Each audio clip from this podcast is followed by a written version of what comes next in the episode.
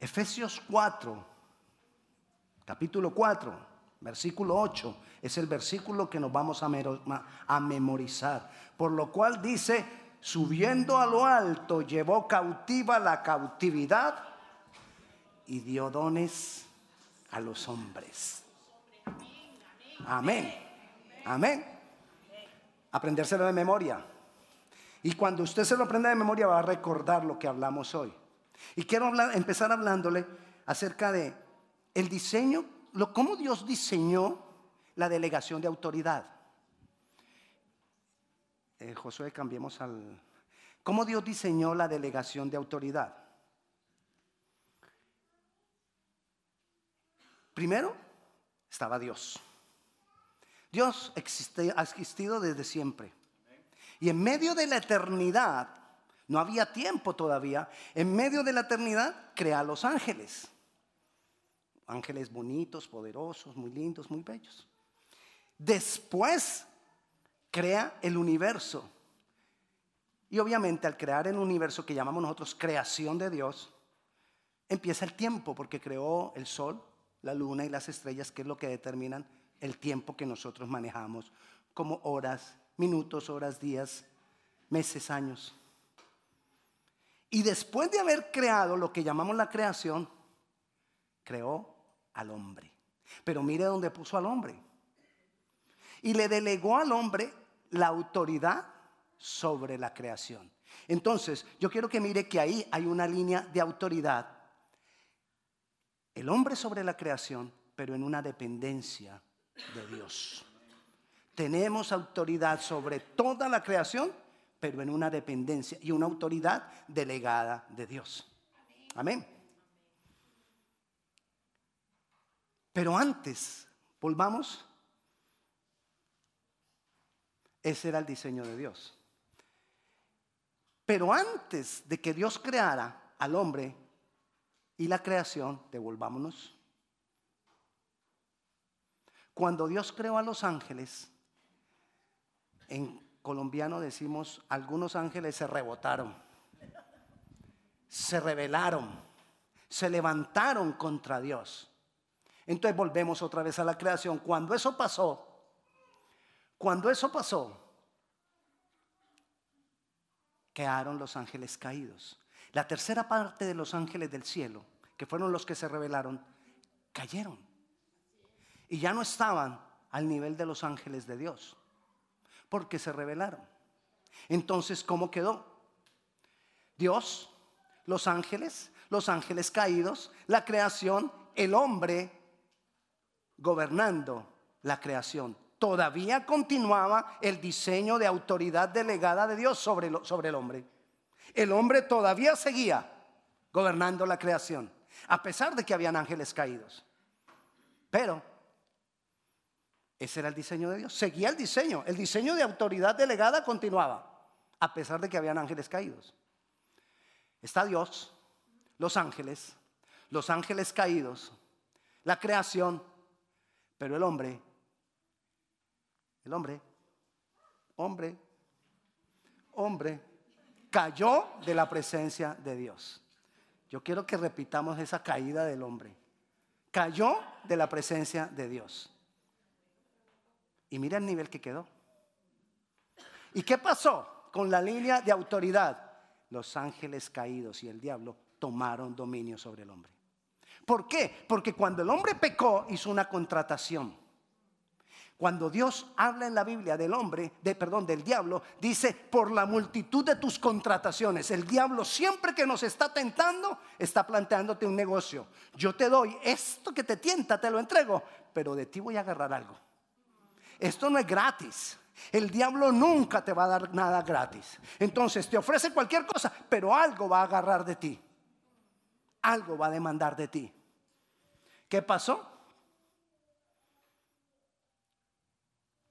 Jesús viene, muere por ti y por mí.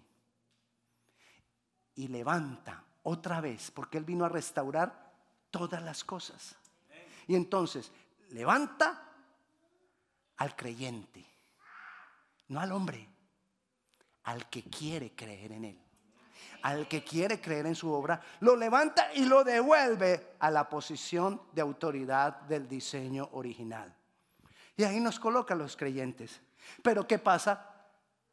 Se restaura la línea de autoridad sobre la creación. Esta es la línea de autoridad. Se restaura esa línea de autoridad. Tenemos entonces nosotros, los creyentes, nuevamente la línea de autoridad. Pero ¿qué pasa? Los no creyentes siguen bajo el dominio del príncipe de este mundo, lo llamó Jesús, el diablo y los ángeles caídos. Dios lo restaura. Y así quedamos. Jesús llevó cautiva la cautividad. Jesús, nosotros estábamos cautivos por causa de la caída y del pecado de, todos los hombres, no solamente de Adán. Adán no fue el único que pecó. Sí, pastor, Eva también. No, vamos, abarquemos más. No solo Eva. Es más, Eva lo hizo pecar a él. Pero no vamos a discutir eso.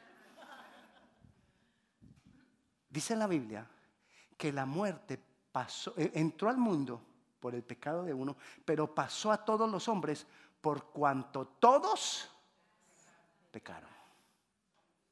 ¿Quiénes han pecado? Todos.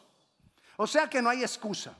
Pero Jesús llevó cautiva esa cautividad en que tú y yo estábamos, la, cautivó él. ¿Qué es cautivar algo? No dejarlo obrar no dejarlo que se manifieste, no dejarlo que tenga autoridad. No, entonces, lo que estábamos nosotros cautivos, Él lo cautivó y dijo, esto ya no opera más sobre mis hijos, los que creen, los creyentes. Y nos devolvió la autoridad. Ahora nosotros tenemos la autoridad sobre la creación. Todo lo que tiene Jesús nos lo dio a nosotros. Llevó cautiva la cautividad y dio dones a los hombres, no a todos, al que cree, al que cree. Entonces, ya sabemos, Jesús llevó cautiva la cautividad. ¿Para qué? Para restaurar el diseño de autoridad. Uno de los propósitos era restaurar el diseño de autoridad. Pero la otra pregunta es, ¿cómo ejercer esa autoridad? Porque tú y yo ahorita tenemos autoridad sobre las circunstancias pero las circunstancias siguen aplastándonos a veces. Tenemos autoridad sobre, sobre situaciones, pero las situaciones siguen aplastándonos a veces.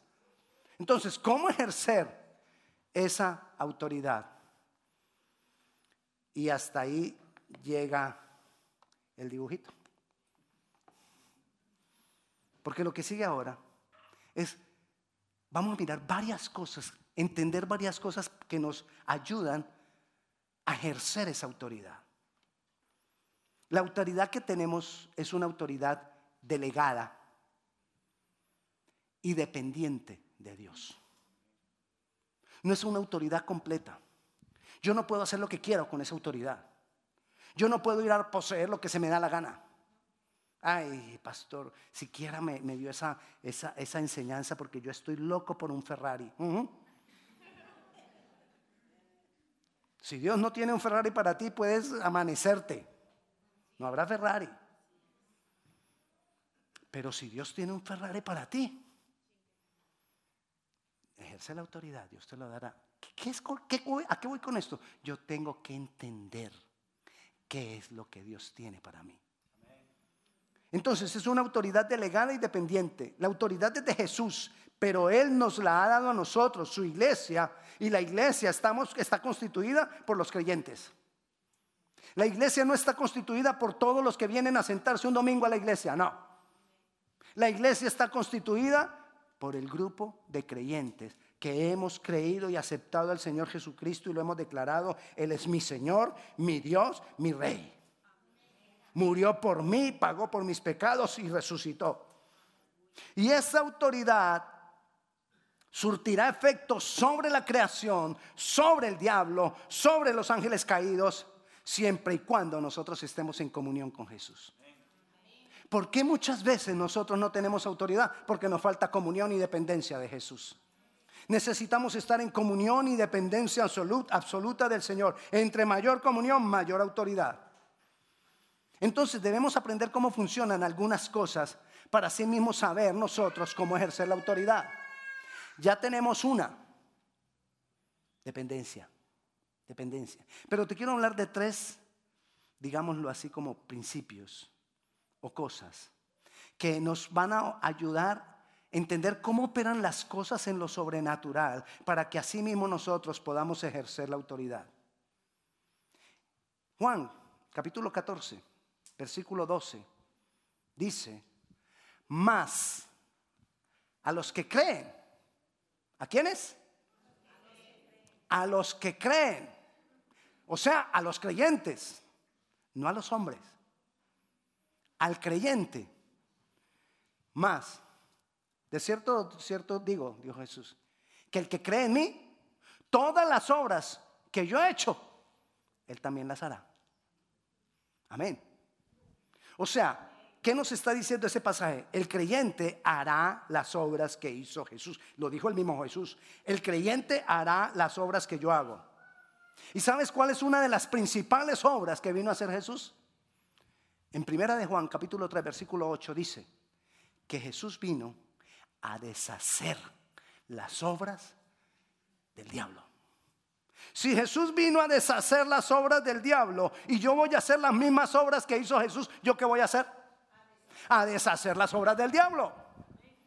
Es, para eso necesito autoridad, para deshacer las obras del diablo. El diablo y sus demonios han sido vencidos y por causa de eso, un día serán atados. Un día serán enviados a su condena, porque esa condena ya está decretada. Pero mientras llegue ese día, nosotros, la iglesia, los cristianos, tenemos que deshacer su obra. Los creyentes tenemos que deshacer sus obras. Somos los encargados de deshacer las obras del mal con la autoridad que Jesús nos ha delegado. Así que si tú y yo nos quedamos cruzados de brazos, el mal seguirá orando. Y a veces el mal nos rodea. A veces el mal viene a atacar nuestra casa. Y si nosotros nos quedamos cruzados de brazos, ay, debe ser que Dios quiere. Ay, debe, Pepito. Vamos por Pepito. Ay, Pepito, Pepito se siente y dice, ay, yo creo que es que Dios me está tratando. Y se cruza de brazos. Y puede que Dios no le esté tratando. Puede que sea la mano del enemigo que está sobre él. Puede que el enemigo se esté tratando de comer su comida, sus bienes, su provisión.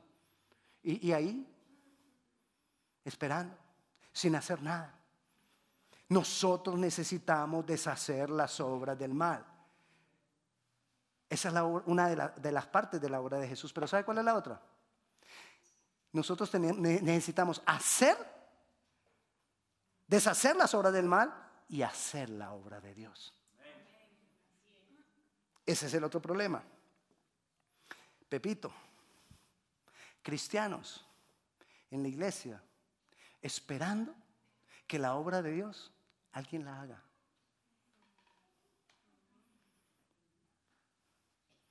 ¿Quién la va a hacer?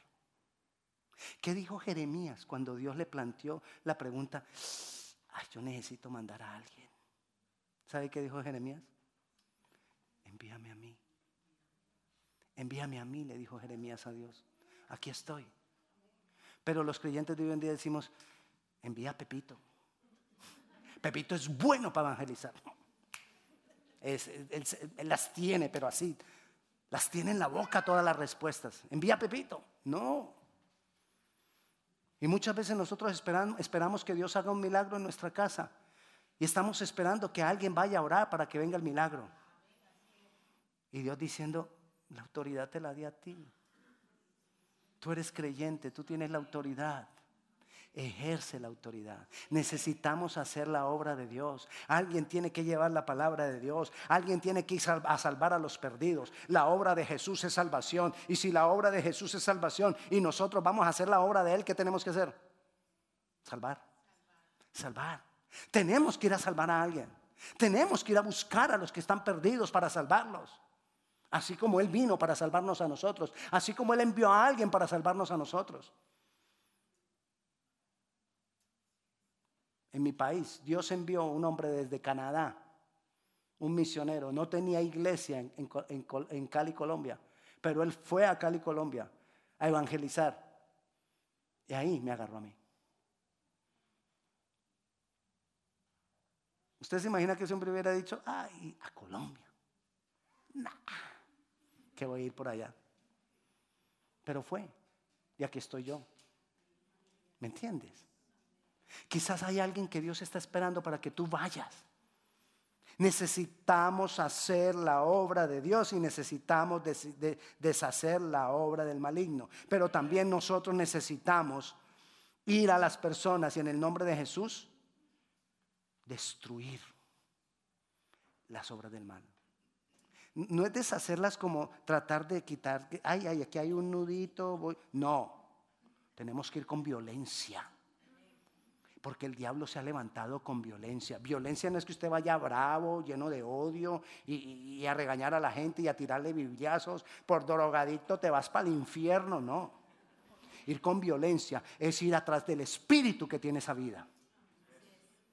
Porque él no es drogadicto sencillamente porque, porque sí. Quizás es drogadicto porque un espíritu lo tomó. Entonces hay que hacerlo libre, hay que orar, hay que ir a desarraigar, a deshacer las obras del mal y llevar el Evangelio, porque el Evangelio es poder de Dios. El Evangelio es poder de Dios. Y cuando tú hablas el Evangelio, cuando tú hablas la obra de Cristo, ahí hay poder de Dios y los demonios temblan, tiemblan y huyen. Tiemblan y huyen. Necesitamos ir y ganar terreno para el reino de los cielos. Es la labor de la iglesia. El diablo tiene terrenos poseídos. Lugares donde no se siente sino depresión, donde no se siente sino estrés, donde no se siente sino amargura. Y la iglesia no, pues los domingos en el templo. Tenemos que ir a quitarle autoridad al diablo sobre la tierra que tiene agarrada.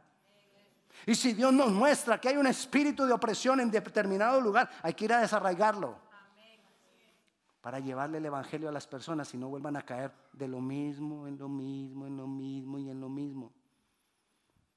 Es ejercer la autoridad sobre la creación. Necesitamos ir y ganar terreno. Tenemos el ejemplo de esto, lo tenemos y lo vemos en Éfeso. Vayamos a leer Hechos, capítulo 19, aquí vamos a leer un poquito.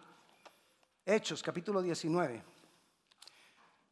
Algo que pasó en Éfeso. Éfeso Mire, en Éfeso estaba el templo Artemisa. Artemisa es la misma Diana. Escúcheme esto.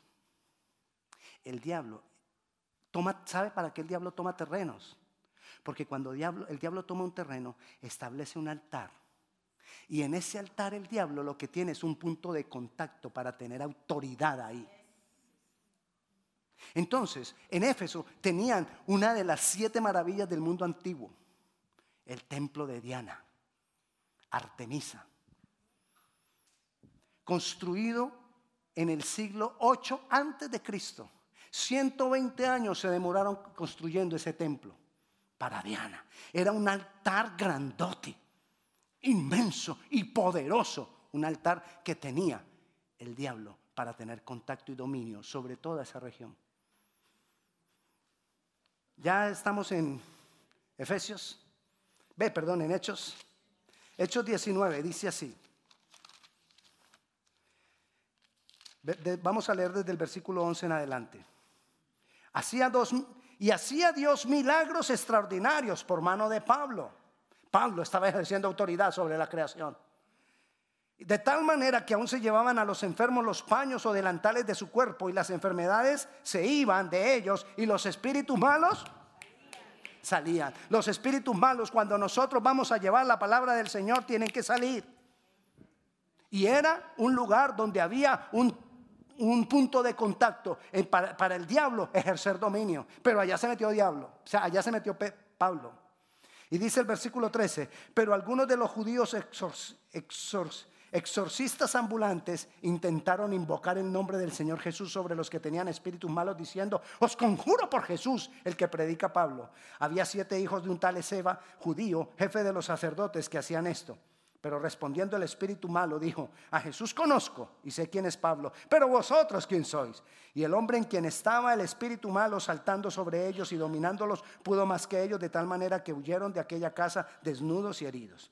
Y esto fue notorio a todos los que habitaban en Éfeso, así judíos como griegos, y tuvieron temor todos ellos, y eso magnificando el nombre. Y, y era magnificado el nombre del Señor Jesucristo. Porque un hombre fue y se le metió al altar que había construido el diablo. Uno. Tomó autoridad y fue y deshizo. Pablo habrá vivido más o menos esto, más o menos, en el año 70 después de Cristo. En el año 200 después de Cristo ese templo fue destruido. ¿Sabe quién era encargado de la iglesia en Éfeso? Timoteo. Las cartas a Timoteo eran cartas que le mandaba Dios, que le mandaba Pablo a su discípulo que había establecido en Éfeso. ¿Por qué fue destruido ese punto de contacto del diablo que tenía en la tierra? Porque un hombre comenzó la obra en ese lugar. Un hombre fue allá y echó fuera los demonios, echó fuera los espíritus y estableció reino, reino de los cielos en ese lugar. Tenemos que hacerlo nosotros. Nosotros tenemos que hacerlo. El Evangelio es poder de Dios para el que cree, para el creyente. Para nosotros los creyentes el Evangelio es poder de Dios. Tenemos que ir con la palabra del Señor a establecer dominio. ¿Cómo lo vamos a hacer? Hay un principio. Un principio para todo. Un principio desde el, que, desde el momento en que nosotros recibimos la salvación, empieza a operar ese, ese, principio en nosotros. Dice Romanos capítulo 10, versículo 9, que si nosotros creemos y confesamos que Jesús es Dios, entonces ¿qué hay? ¿Qué hay? Salvación. De que si confesares con tu boca que Jesús es el Señor y creyeres en tu corazón que Dios lo levantó de los muertos, eres salvo. Dos cosas, ¿cuáles? Creer, haga así, duro. Creer y confesar. Creer y confesar. Usted va a ir a deshacer las obras del diablo, crea y confiese que son desechas. Usted va a ir a hacer la obra de Dios, crea y predique el Evangelio. Creer y declarar creer y declarar. Si usted cree pero no declara, usted ya sabe quién es. Pepito. Sí, pastor, yo lo creo. ¿Y lo declaras? No, pues que es suficiente con creer. eso no es lo que dice la Biblia. La Biblia dice que lo tenemos que hablar. La Biblia dice que tienes que enviar la palabra. La, Biblia dice que nosotros somos, que nuestra boca, la palabra de Dios en nuestra boca, es como martillo que quebranta la piedra. Es como fuego consumidor y nosotros lo tenemos que creer. Amén. Lo tenemos que creer. Y el versículo 10 ahí también dice que si confesares con tu boca y creyeres en... Ah, no, ese es el mismo, pero el versículo 10 dice... Pon el versículo 10. De ahí de mismo de Romanos 10, 10. Ese no se, lo, no se lo entregué. Porque con el corazón se cree para justicia pero con la boca se confiesa para salvación. Otra vez el mismo principio, creer y confesar, creer y confesar. Es un principio que aplica. ¿Qué voy a confesar y qué voy a creer? Y aquí le doy otra cosita.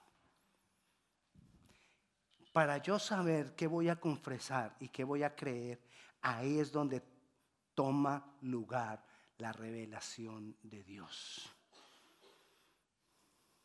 La revelación de la obra de Cristo. Mire esto. La revelación de Dios, de Cristo, de su obra y de su palabra me da poder. Amén. Revelación es discernimiento, conocimiento, sabiduría, sacar a la luz. Ahí es donde toma poder la palabra profética. La palabra profética no es para andar yo profetizándole a la gente, ay, mira, mañana mm, esto va a pasar. No, ese, ese, no es el propósito de la palabra profética. El propósito de la palabra profética es nosotros recibir revelación de lo que nosotros debemos creer y confesar que Dios va a hacer. Que Dios lo va a hacer. Amén. Para eso son las visiones, para eso son los sueños. Recuerde, Él llevó cautiva la cautividad y dio dones a los hombres. ¿Para qué los dones? Para que nosotros podamos cumplir la obra de ejercer la autoridad. Dios los usa como medios para mostrarnos lo que debemos creer para caminar en ellos. Tenga cuidado, no todo sueño es de Dios. Si usted come muchos frijoles antes de dormir, tenga cuidado, lo más probable es que ese sueño no sea de Dios. Quizás. No toda visión es de Dios. No toda profecía es de Dios. Y la palabra del Señor nos dice que todo lo debemos juzgar de acuerdo a la palabra de Dios. Queremos los dones, vamos a darle libertad a los dones, vamos a ejercer los dones, porque vamos a caminar en ellos, pero tengamos cuidado, porque los dones deben de ser ejercidos en sujeción. Amén. Entonces debemos tener cuidado con todo esto. Así opera la revelación de Dios. Pero en el diablo opera diferente. Cuando la obra de Dios y la palabra de Dios me es revelada, toma poder. Cuando las obras del diablo son reveladas, pierde poder. Cuando desenmascaramos lo que el diablo está haciendo, pierde poder. ¿Por qué? Porque ya podemos decretar que se cancela, que no opera, que no se manifiesta, que no tiene más salida, que es cautiva esa obra del diablo. Por eso el diablo todo opera en oculto, en disfraz, con mentira. Por eso muchos de los dominios que hay sobre el planeta son a través de ocultismo, a través de mentira y a través de engaño, para poder tener poder. Pero por eso Dios nos dice a nosotros, ¿qué nos dice Dios? No ignoréis las maquinaciones del diablo, porque si tú las ignoras, el diablo tiene libertad y tiene poder. Puede hacer lo que quiera. Pero si tú no las ignoras, el diablo no tiene poder. Él pierde poder cuando es revelada y sacada a la luz sus obras. Es así de sencillo, como alguna vez le, di este ejemplo. Usted está dormido en el segundo piso de su casa y oye ruidos en el primer piso. Entonces, normalmente ella te da un codazo. Mi amor, hay ruidos abajo, asómate. Y tú vas y te asomas. Y hay un ladrón. El ladrón no va a salir a decir, ay Señor, buenas noches. No, ¿qué hace el ladrón? Se esconde. Usted baja, no encuentra nada, vuelve y sube y se acuesta a dormir. El hecho de que usted crea que el diablo no está, perdón, que el, ladrón no está, le da libertad al ladrón para robar. Por eso mucha gente, cristianos, no creen en las obras del diablo. Porque el diablo las oculta para tener libertad y hacer todo lo que quiere. Pero si usted lo descubre, usted te sueltas esto, ya no tienes autoridad acá. Porque yo tengo una autoridad delegada por Jesucristo, que triunfó sobre ti en la cruz, que te exhibió. Para que se lea Salmo 68, 18. No lo vamos a leer ahora. Salmo 60, bueno, si lo buscas, Josué, por favor, Salmo 68, 18. Mire, ese es un salmo de victoria que escribió el rey David. Y mire lo que dice el Salmo 68, 18. Subiste a lo alto, cautivaste la cautividad, tomaste dones para los hombres y también para los rebeldes, para que habita entre ellos Jehová Dios en qué se parece al versículo que nos vamos a memorizar? Es exactamente lo mismo, pero David lo escribió porque él había, venía de una guerra, él lo escribió como símbolo de victoria, porque él fue a una guerra, en esa guerra tuvo la victoria y se llevó un grupo de cautivos y los exhibió por las calles mostrando que tenía la victoria.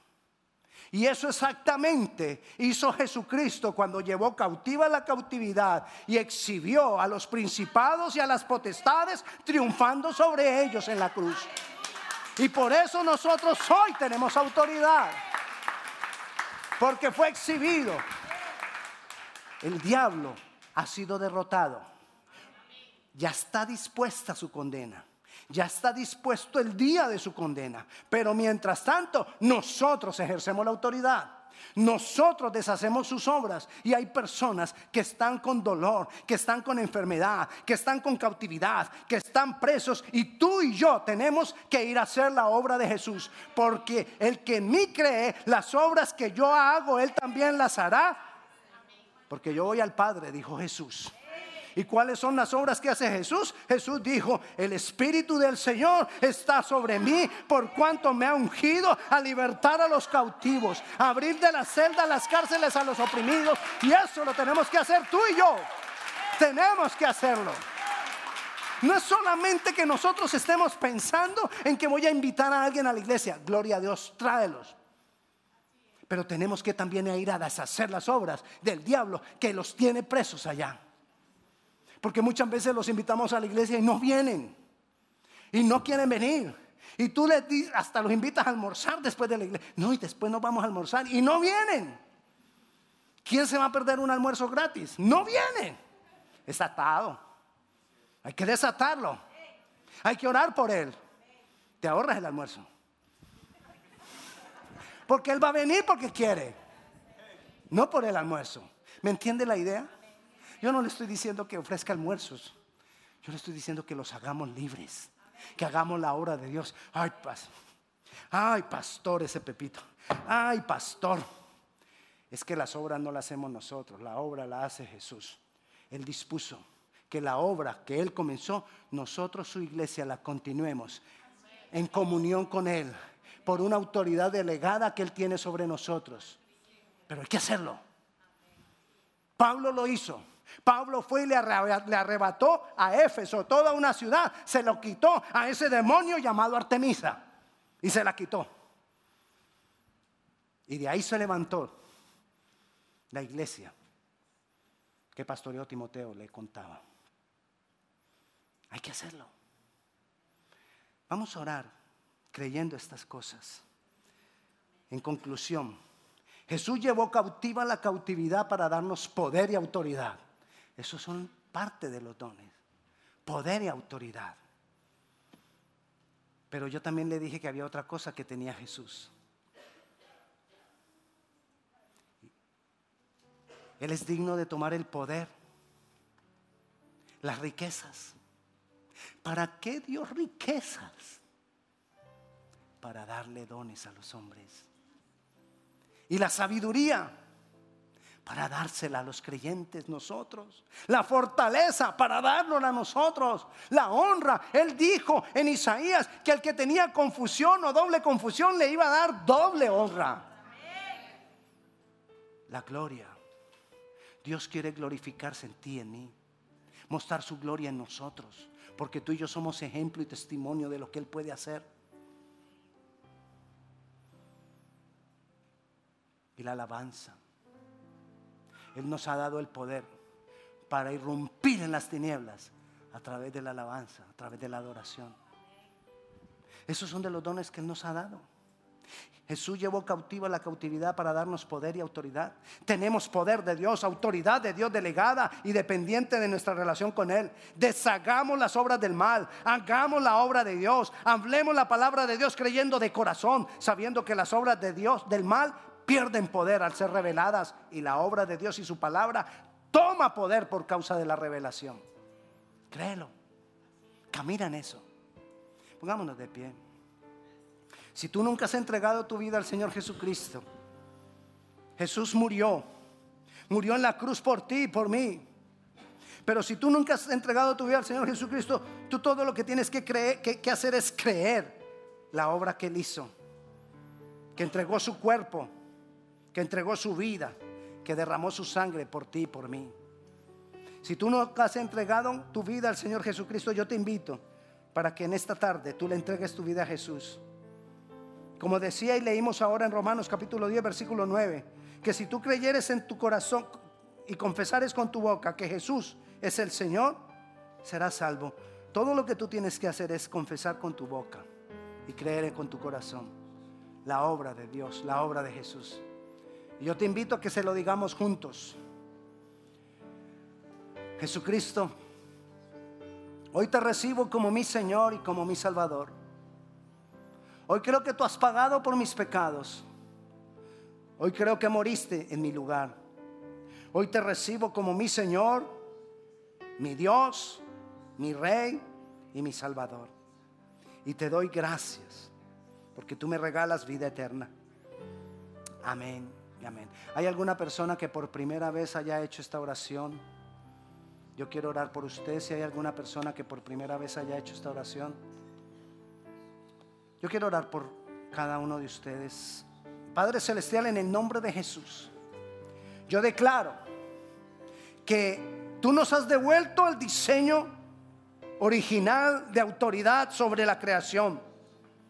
Que tú exhibiste en la cruz todo principado y toda potestad y nos has dado esa autoridad a nosotros. Señor, yo clamo para que tú nos des revelación para hacer tu obra para que tú nos des revelación y discernimiento para deshacer las obras del mal.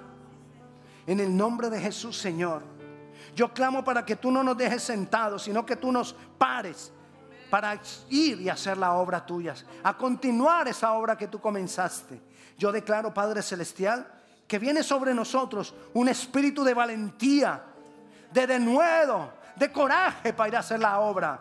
Espíritu Santo fluye sobre nuestras vidas para que no nos quedemos callados, para que no venga temor de abrir nuestra boca y para que tu palabra fluya con poder.